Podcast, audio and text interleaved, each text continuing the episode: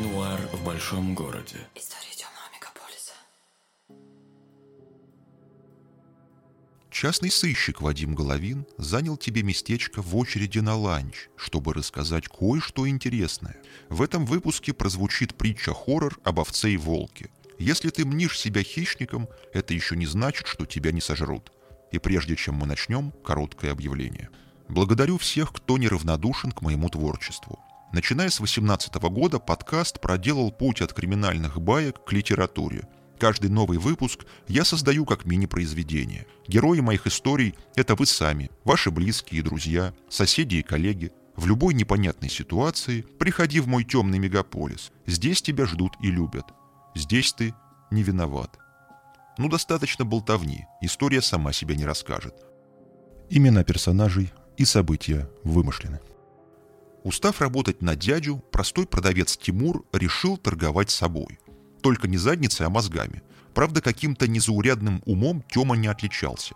Долгое время он занимался тем, что впаривал потребителям всякую даром ненужную хрень. Почему ненужную?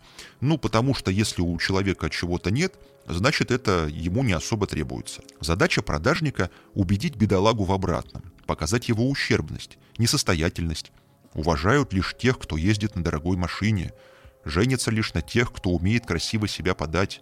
Нередко люди сами приходят к таким ложным установкам, а хитрые маркетологи умело пасут заблудших овечек. Огромная роль сегодня отведена имиджу. Страх ничтожности гонит людей на всевозможные тренинги, где учат успеху во всех сферах жизни. Как опытный продажник, Тимур был немножко психологом.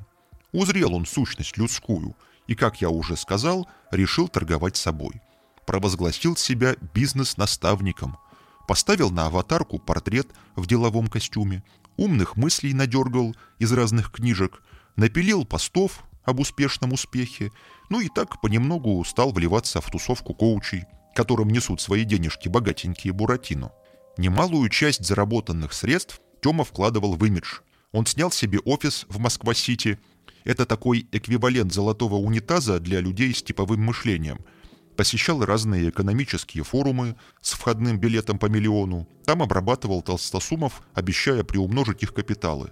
Как много учеников озолотил коуч, история умалчивает. Мне известно лишь об одном воспитаннике Тимура, который на волне разочарования решил его заживо скормить чудовищу. Был у Тимура ученик из числа капиталистов первой волны. Это такие дяденьки, которые в ельцинскую эпоху приподнялись и теперь чахнут над златом, словно кощеи. Думают, что нефтяная игла сделает их бессмертными. Так вот, один такой персонаж клюнул на сладкие речи Тимура и решил обучаться у него инвестициям. Курс длился год. Каждый месяц Юрий Брониславович, он же Юра-карьерист, отстегивал коучу полляма рублей – кстати, вам, наверное, интересно, почему карьерист. Согласно легенде, в 90-е Юрий Брониславович сколотил капитал на незаконных песчаных карьерах. По другому преданию, дяденька был обычным гангстером и сбрасывал в карьер трупы. Так или иначе, погоняло закрепилось в определенных кругах. Однако теперь Юрий Брониславович не имел ничего общего с криминалом. В этом он убеждал не только следователя, который однажды вызвал его на допрос в связи с вновь открывшимися обстоятельствами – но и также все свое окружение. Больше всего на свете Юрий Брониславович боялся своего прошлого. Боялся и ненавидел, прикрывая срам фиговым листочком напускной важности. На сайте возглавляемой им компании был раздел, посвященный ему самому. Там говорилось, что бизнесмен с отличием закончил экономический вуз, неясно, правда, в каком году, и что сейчас он член общественного совета при каком-то там министерстве, а еще содержатель приюта для бездомных собак – под биографией тянулась унылая галерея почетных грамот и благодарностей. Подчиненные за глаза посмеивались над шефом, понимая, что на профессора экономики он не тянет, и лишь один человек мог запросто рассмеяться в это напыщенное лицо, не боясь очутиться на дне карьера. Это супруга Юрия Брониславовича, которая знала мужа еще с тех лихих времен. Впрочем, об этом позже. Юрия Брониславовича-карьериста тяготило еще одно обстоятельство – Следуя советам наставника Тимура, он потерял что-то около 11 миллионов. Деньги по меркам бизнесмена не столь значительные, но все же заработанные кровью и потом. Чей именно кровью до сих пор точно не установлено. Дело сдано в архив. Ну да ладно. Юрий Брониславович хоть больше и не носил за поясом Тульский Токарев, но жил по понятиям. Исходя из такой логики, ответственность за потерю бабла ученик возложил на своего наставника. «Я вас предупреждал», — оправдывался Тимур, «а вы все просили играть с деньгами поагрессивней». «Значит, ты должен был остановить меня», — кинул очередную предъяву Юрий Брониславович. «Ведь ты же наставник мой. Я тебе деньги за что платил?» Тимур хотел было возразить, но ученик жестом дал понять, чтобы тот прикрыл варежку. «Короче, я жду назад мои 11 миллионов», — обозначил выход из ситуации бизнесмен. «И еще половину за обучение. Так и быть, часть суммы тебе прощаю». «Знаете что?» — разозлился Тёма. «Учительница своей школьной по математике. Лучше претензии предъявляйте». «Ты, мальчик, мне не дерзи», — вкрадчивым тоном проговорил Юрий Брониславович. «Даю тебе время на размышление до пятницы. На календаре был серый московский вторник. Тимур удалился в свой панорамный офис, поместил задницу в массажное кресло и стал листать договор, заключенный с Юрием Брониславовичем. «И что он мне сделает?» – размышлял Тимур. «По бумагам придраться не к чему, и бандюк это понимает, вот и быкует, пытается на понт взять». В назначенный срок Тимур не вышел на связь. Из принципа. Юрий Брониславович тоже хранил молчание. Над Москвой витал смог, и какое-то тревожное напряжение. Поганое такое ощущение, словно сидишь в очереди у стоматолога. Сейчас времена другие, успокаивал себя Тёма. Поугрожает и успокоится. Ну, в крайнем случае, заявление напишу в полицию. И пусть там разбираются. Правда, на всякий случай Тимур установил на смартфон приложение для записи звонков. Словом, начал выстраивать оборону, пусть и весьма условную. Спустя некоторое время Тимуру позвонил адвокат Юрия Брониславовича. По крайней мере, таковым представился незнакомец. Беседа свелась к тому, что сторонам все-таки стоит сесть за стол переговоров. «Шансов в суде у вас нет», – парировал Тимур. «О чем тогда разговор?»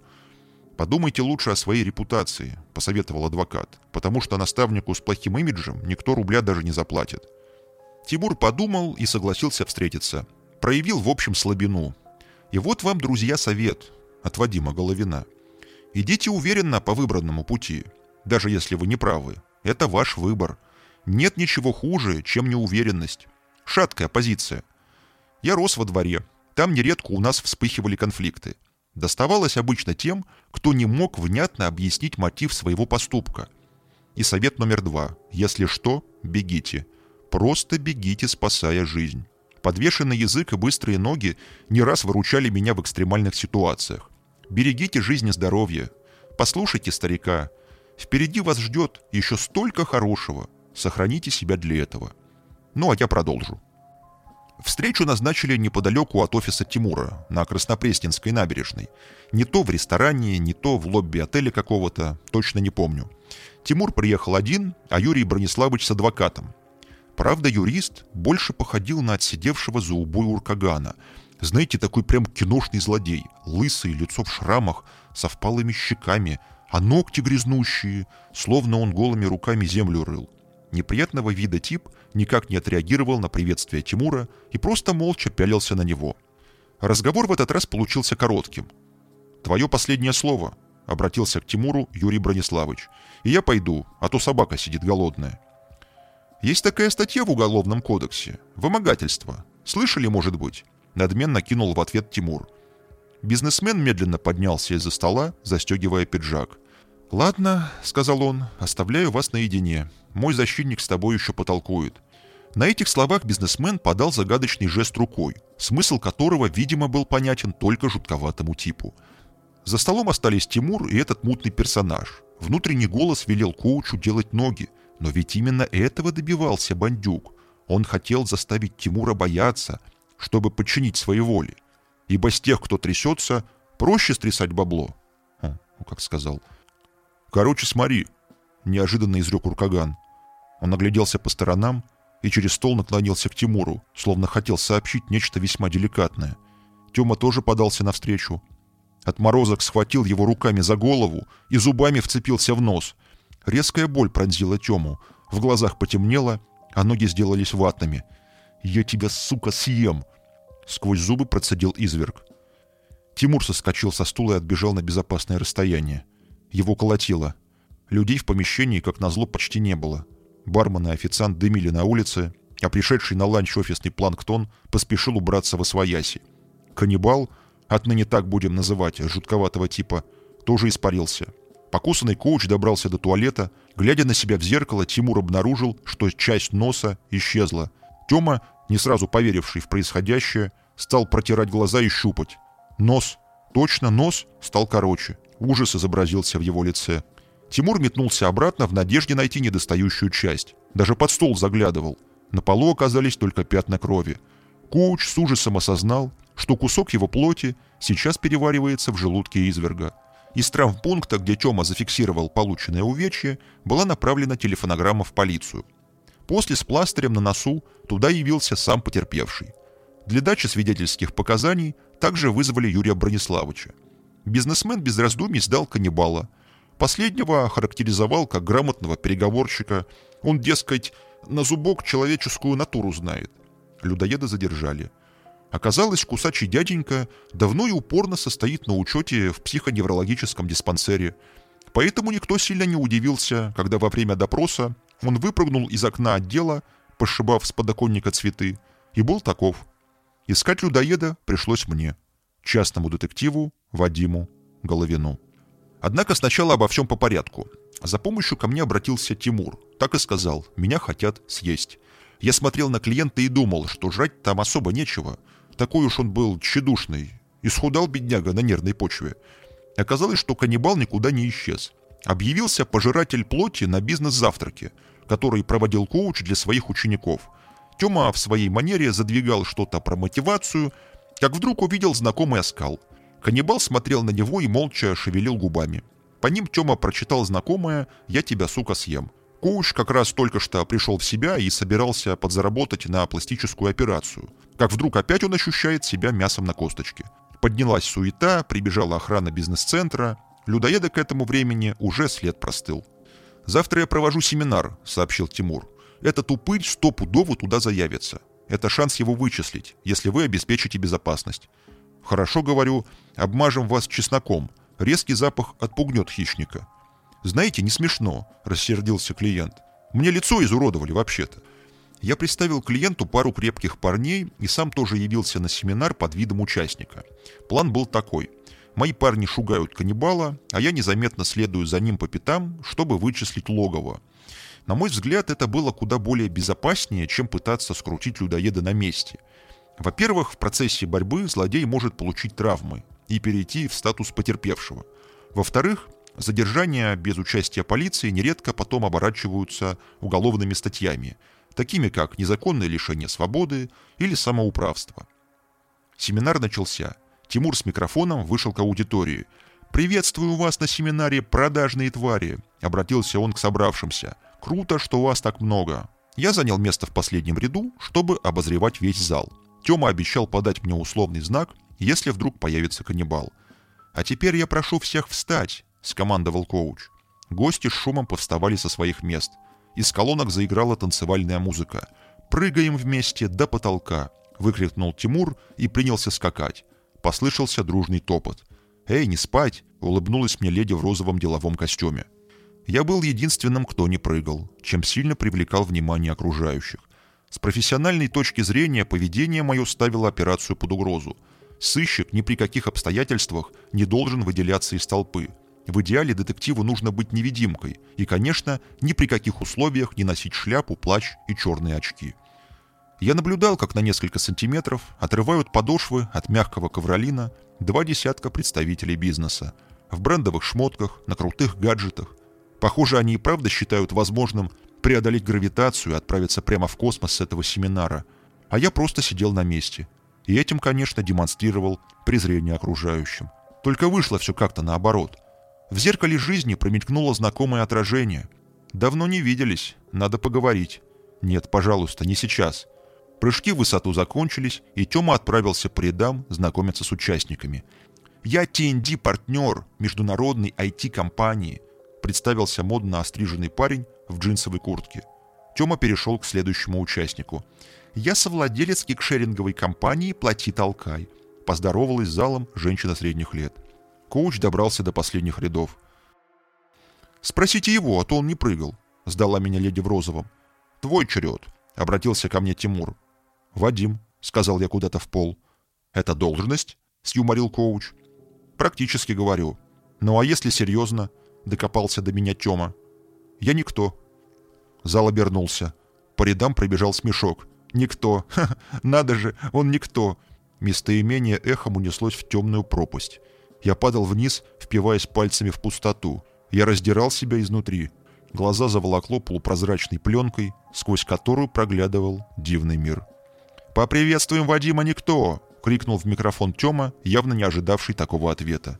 Все последующее время я отчаянно щупал подлокотники кресла, пытаясь установить утерянную связь с миром. Вот мне и пригодились те самые полтаблетки успокоительного, что носил при себе в кармане на всякий пожарный. Помню, как врач, выписывая рецепт, уточнил у меня фамилию. «Головин», — отвечаю я. «Как?» — переспросил доктор. Я молча сунул ему свой паспорт. «Знаешь», — сказал он приятельским тоном, — «пора тебе избавляться от этих черных очков». Врач протянул мне бумажку с номером. «Вот неплохой психотерапевт. Мой институтский друг. Скажешь, что от меня он тебе скидку сделает». Я бросил взгляд на листок, который так и остался лежать на столе. «Расскажешь вот это все», — обвел меня рукой доктор. «И не тяни давай. Начинай работать. Потому что, ну, сколько можно?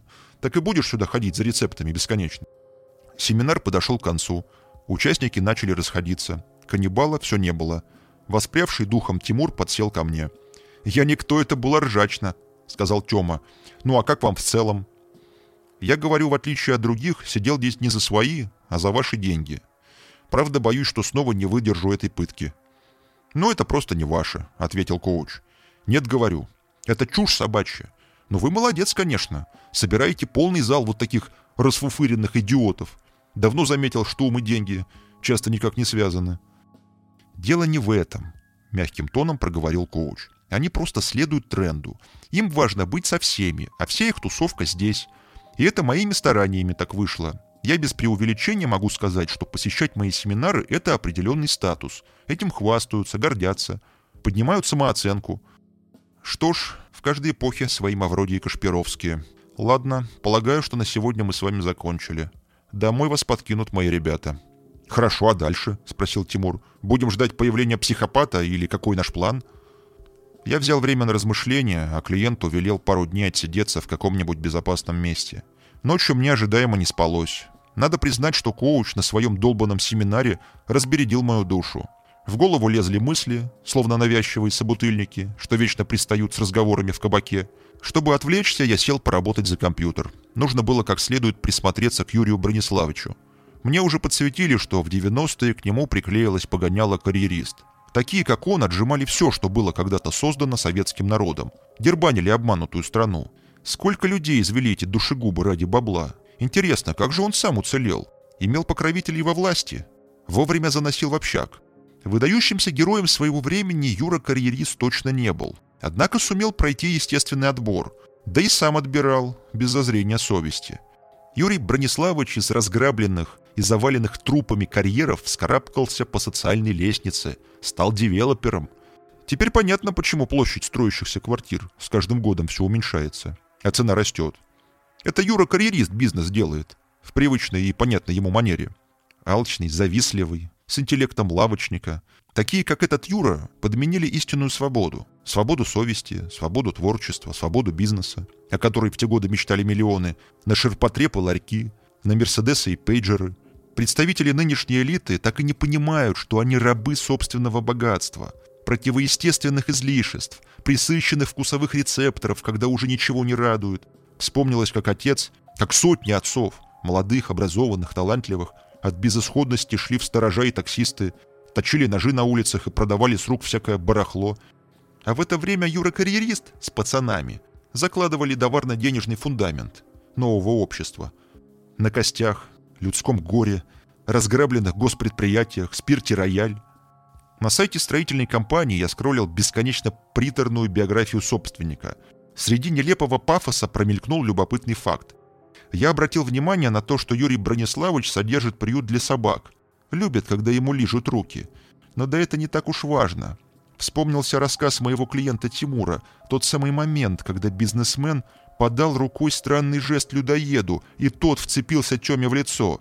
Внезапно я понял, кажется, понял, где искать кусачего персонажа. «Держись, сукин сын», — вырвалось у меня. «Самодовольный Вадим», — мелькнул в отражении погасшего черного монитора. На следующий день я припарковался у съезда на изрытую колдобинами грунтовку, пролегавшую вдоль мрачных гаражей. Специально встал подальше от конечного пункта своего маршрута, чтобы не запалиться. Чавкая кроссовками по грязи, я шел еще минут десять, пока не уперся в ржавые ворота. За ними слышался лай. Значит, пришел по адресу. Калитка оказалась не заперта. Я нерешительно потянул ручку. Дверь с жутким скрипом, словно жалуясь мне на жизнь, отворилась. Гавка не усилилась. Из сторожки выглянул долговязый мужчина в выцветшей робе и калошах. «С пакетами он туда», — указал он на сарайчик, глядя на мешки с кормом в моих руках. Я пошел в указанном направлении, а мужик похромал за мной. Было видно, что судьба его потрепала. «Такое лучше не покупайте», — послышалось сзади. Шерсть потом выпадает. Хорошо, говорю, не буду. Отчего тогда к нам решили? Пристал ко мне незнакомец. В смысле? Не понял я. Ну, вижу, что не собачник, сказал мужик. Зашли боязливо, корма не те. И вообще мало кто про нас знает. Можно мне посмотреть собак? Попытался я сменить тему. У нас тут не зоопарк, заявил смотритель. В чем, говорю, проблема? Я хочу взять собаку. Собеседник мой тяжело вздохнул, ковыряя калошей землю. «Но я же и говорю, что вы просто не понимаете». «Слушай», — взбесился я, — «чего ты мне мозги делаешь? Четыре лапы и хвост. Много ли понимать надо? Если денег хочешь, так и скажи». «Собаки здесь непростой судьбой», — спокойно сказал смотритель. «И живут у нас постоянно. Мы их не отдаем. Ну, разве что в редких случаях». Пришлось поменять легенду. Я вытащил из кармана куртки свою старую репортерскую ксиву. Ладно, говорю. Журналист я. Материал для статьи ищу. Редактор сказал, нужно слезливых историй больше. Аудитория у нас женская. Ну и вот. Ясно, понятно, сказал мужик. Вот я и чувствую, что не затем пришли. Я достал кошелек и протянул мужику две тысячи. Проведите, говорю, мне экскурсию небольшую. Буду вам благодарен. Мужик уставился на бабло. Берите, говорю, и расскажите просто пару историй. И я уйду. Смотритель взял деньги и молча пошел к вольерам. «И вообще», — бубнил он себе под нос, — «эта собака должна вас выбрать, а не вы ее. По закону животное — это имущество, а по факту. Вон, посмотрите, глаза какие». Из-под лобья, как затравленный человек, на меня грустно глазел Албай. Кремовый мех его был облеплен опилками. Мне показалось, что пес тоже вздохнул. «Это у нас Тор», — представил мне пса-смотритель. Я говорю, хоть и не разбираюсь, но, видно, не молодой уже. Да, 10 лет ему. Привезли к нам аж из самого Казахстана. Никто брать себе не хотел. А с хозяином, говорю, что случилось? Да ничего, потупил глаза смотритель. Там у них аллергия в семье у кого-то, что ли? Он отворил дверь вольера и вошел внутрь. Я остался снаружи. Тор только скосил на гостя глаза. «Ну что ты, дружище, совсем раскис?» — обратился к нему смотритель. Он похлопал его по спине, как друга. Пес тяжело улегся. Когда-то Тора любили. Чесали его за ухом. Получая ежедневное одобрение человека, животное понимало, ради чего живет. Теперь же собака просто доживала свою жизнь в грязной, вонючей клетке. «Хозяева навещают?» – спрашиваю. «Нет», – ответил смотритель. «Правила запрещают». «Правила?» – удивился я. «От них отказались. Предали, понимаете?» – разнервничался мужик. Зачем душу травить? Для них хозяева уже умерли. А у кого-то и в самом деле. У кого, например, спрашиваю. Смотритель покинул Тора и проследовал мимо клеток с овчарками. Я обратил внимание, что собаки здесь в основном большие. Таких, видно, трудно пристроить из-за размера. «Аида, Аида», — обратился он к следующей собаке. «Это у нас метис ирландского волкодава. Хозяин умер, ехал с ней на машине вместе. Животное через несколько дней поймали. Ну и к нам привели в итоге. «Сколько всего у вас здесь собак?» – спрашиваю. «Двадцать восемь, и еще медведи. Но они сейчас после спячки, к ним не пойдем». «И вы, говорю, один здесь на всю ораву». «Сегодня смена моя, завтра другой заступит. Волонтеры еще помогают, приходят поговорить». «С кем?» «С собаками с кем еще?» – удивился он.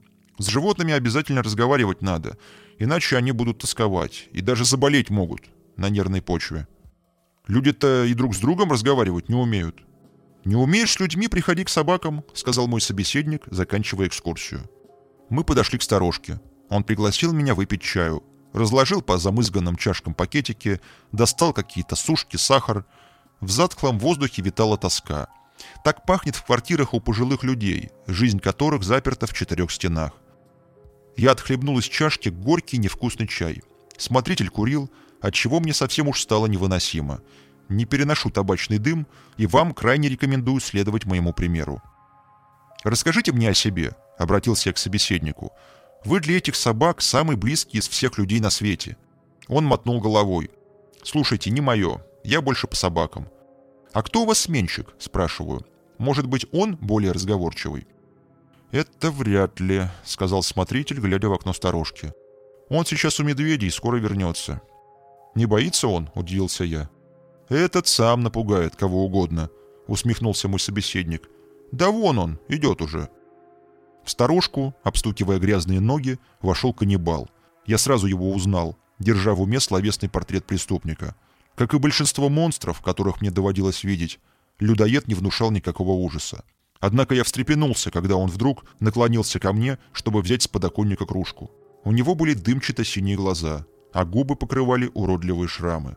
Заварив себе чай, он вышел, не проронив ни слова. «Как его имя?» — спросил я смотрителя. «Спросите сами.